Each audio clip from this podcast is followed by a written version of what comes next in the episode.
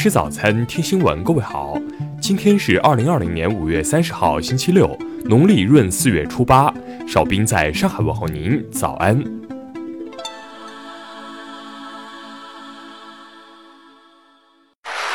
首先来关注头条消息：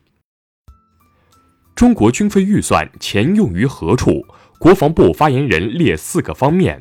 根据十三届全国人大三次会议审查和批准的预算，二零二零年中央本级国防支出预算比上年增长百分之六点六，继续保持适度稳定增长。国防部发言人昨天介绍到，中国的国防费主要用于以下几个方面：一是适应国家经济社会发展，持续改善部队工作、训练和生活保障条件，提高和改善官兵生活福利待遇。二是稳步推进武器装备现代化建设和“十三五”规划明确的重大工程、重点项目建设，淘汰更新部分落后装备，升级改造部分老旧装备。三是落实深化国防和军队改革决策部署，保障军事政策制度改革等资金需要。四是保障部队战备训练以及执行国际维和、护航、人道主义救援、抢险救灾等多样化军事任务。随着中国的发展壮大，中国人民解放军将更好地履行新时代使命任务，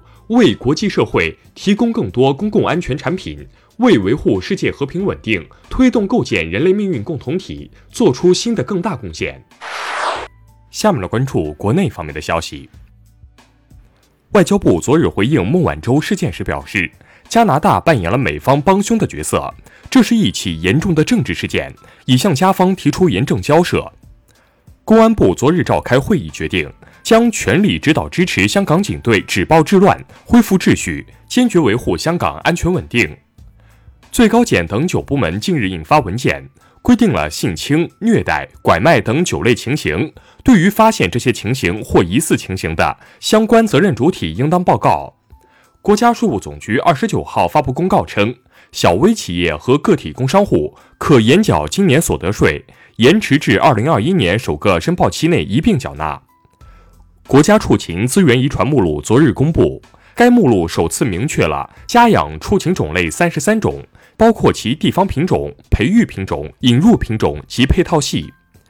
教育部考试中心二十九号发布公告，将原定于六月十三号举行的全国大学生英语四六级考试，分别改为七月十一号和九月十九号。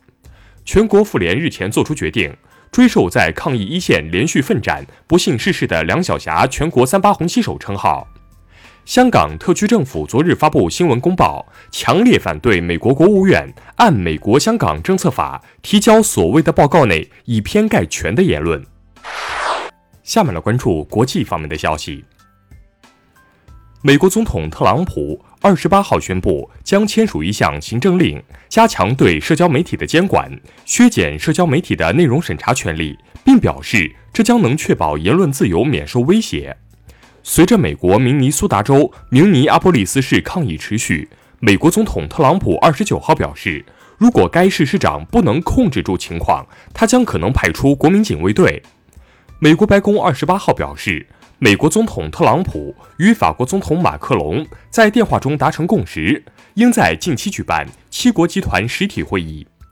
联合国人权事务高级专员二十八号发表声明，谴责美国警方在执法过程中导致非洲裔美国人死亡的行为，并敦促美国当局采取措施制止类似事件发生。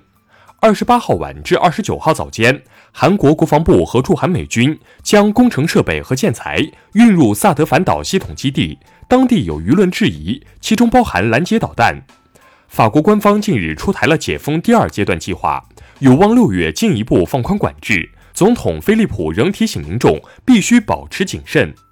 阿富汗塔利班二十八号当天分两批释放了八十名阿富汗政府在押人员，作为对阿富汗政府此前释放该组织在押人员的回应。以色列总理内塔尼亚胡二十八号表示，生活在约旦河谷地区的巴勒斯坦人不会拥有以色列公民身份。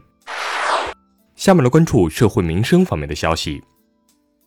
北京市交通委二十九号发布文件，决定于六月一号起。恢复机动车尾号限行，同时将公交、地铁满载率调整至百分之百。吉林榆树一高中四十一名学生呕吐腹泻，部分学生发热。榆树市昨日通报称，已安排所有学生进行核酸检测，事件的起因正在调查中。近日，广东一民办学校教师用圆规扎未完成作业学生，目前受扎学生身体情况未发现异常，涉事教师已被公安机关控制。受连日强降雨影响，云南贡山县发生泥石流，致一千零四十一名游客滞留。据当地官方通报，目前所有滞留人员均已在安全地带得到妥善安置。柳州螺蛳粉产业学院二十八号在广西柳州职业技术学院成立，这是中国首家螺蛳粉产业学院，计划每届培养学生约五百名。最后来关注文化体育方面的消息，昨日。福布斯公布了过去十二个月体坛收入榜单，网坛天王费德勒超越 C 罗和梅西等体坛巨星，位居榜单首位。据英足总官网消息，二零一九至二零二零赛季英格兰足总杯将于六月二十七号重启，决赛在八月一号举行。中国科学家精神丛书手册《爱国篇》昨日首发，书中详尽记述了李四光、钱学森等三十二位科学家生动感人的爱国事迹。为回顾历史、启迪今天，中央广播电视总台国家记忆栏目二十九号起重磅推出十集大型文献纪录片《一九五八炮击金门》。以上就是今天新闻早餐的全部内容。如果您觉得节目不错，请点击再看按钮。咱们明天不见不散。